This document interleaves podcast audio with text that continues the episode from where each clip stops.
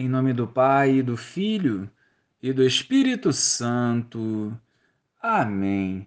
Bom dia, Jesus.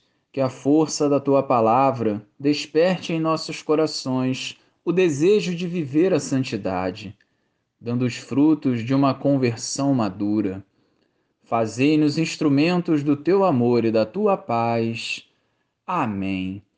Naquele tempo, os fariseus vieram e começaram a discutir com Jesus.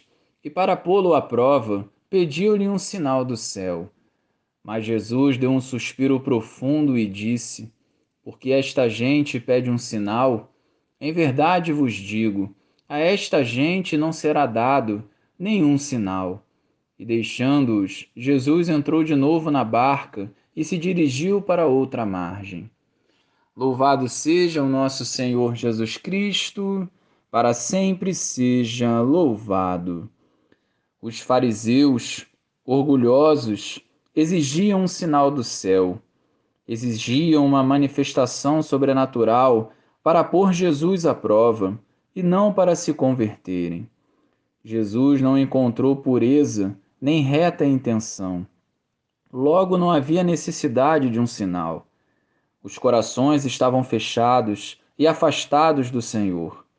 Um sinal divino não se trata de um espetáculo, mas é uma forma gratuita onde o Senhor manifesta a sua glória e o seu poder em favor dos simples, fiéis e humildes.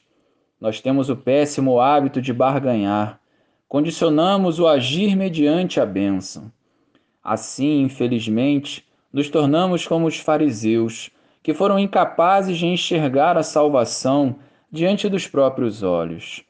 Se olharmos a nossa vida, quantos sinais o Senhor já não realizou em nosso favor? Muitos atribuem a sorte, outros não percebem, e muito poucos enxergam além da carne e veem as incontáveis bênçãos derramadas, não por nosso mérito, mas pela bondade e misericórdia do Senhor. Não exijamos sinais, mas confiemos em Deus e façamos a nossa parte nesse processo de conversão diária. Glória ao Pai, ao Filho e ao Espírito Santo, como era no princípio, agora e sempre. Amém.